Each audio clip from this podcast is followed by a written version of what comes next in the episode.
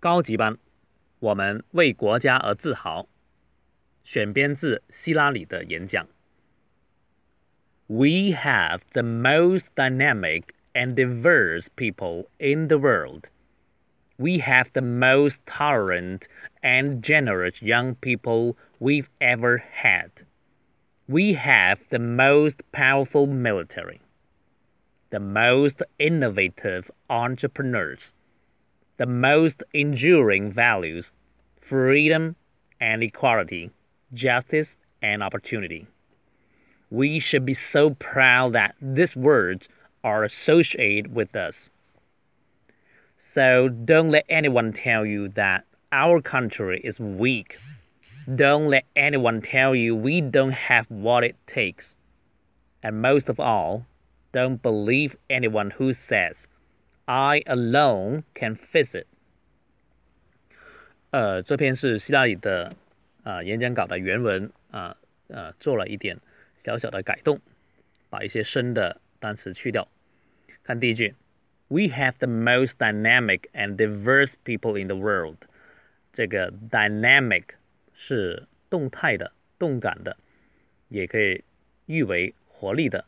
这个单词一般都是用在城市。dynamic city，还有用在经济、社会都可以，啊，是个固定的用法啊，比较高端的用法。diverse，啊，英语英式呃叫 diverse，是多样化的。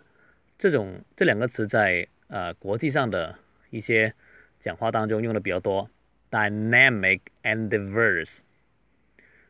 We have the most tolerant and generous young people we've ever had. Tolerant 就是忍耐力的，有忍耐力的。如果我们说，呃，某种材料对啊酸性或其他有 tolerant，就这么很耐酸性。Generous 是慷慨的，它的名词是 generosity。We've ever had 是那个定语从句， 修饰 people。We have the most tolerant and generous young people we've ever had. We have the most powerful military. Military 是军队，经常用。美国拥有最强大的军队，他们经常把 military 挂在嘴上。The most innovative entrepreneurs，这里有一个常用的呃单词 innovative，创新的，它的名词是 innovation。 Entrepreneurs 是法语。企业家也是固定的用法，比较高端一点哈，大家学深一点。The most enduring values，enduring 是持久的，呃，values 是价值观，freedom，equality，justice and opportunity，自由、平等、正义、机会，justice，呃，我们 说的 just 也是正义的意思。We should be so proud that these words are associated with us. 啊、uh,，associated 是与什么有联系的，be associated with somebody something 跟什么人跟事有联系。So don't let anyone tell you that our country is weak.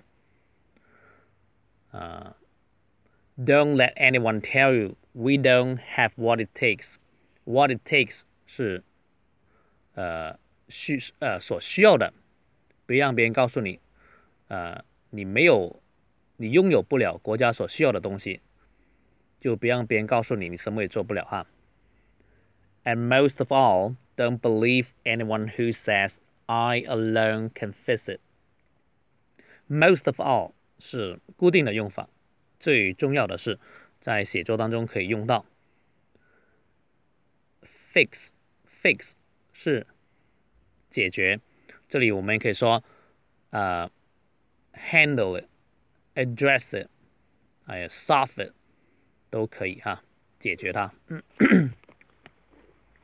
呃，我再读一次，呃，稍微快一丁点。We have the most dynamic and diverse people in the world. We have the most tolerant and generous young people we've ever had we have the most powerful military, the most innovative entrepreneurs, the most enduring values freedom, equality, justice, and opportunity. We should be so proud that these words are associated with us. So don't let anyone tell you that our country is weak. Don't let anyone tell you we don't have what it takes. And most of all, don't believe anyone who says, I alone can fix it.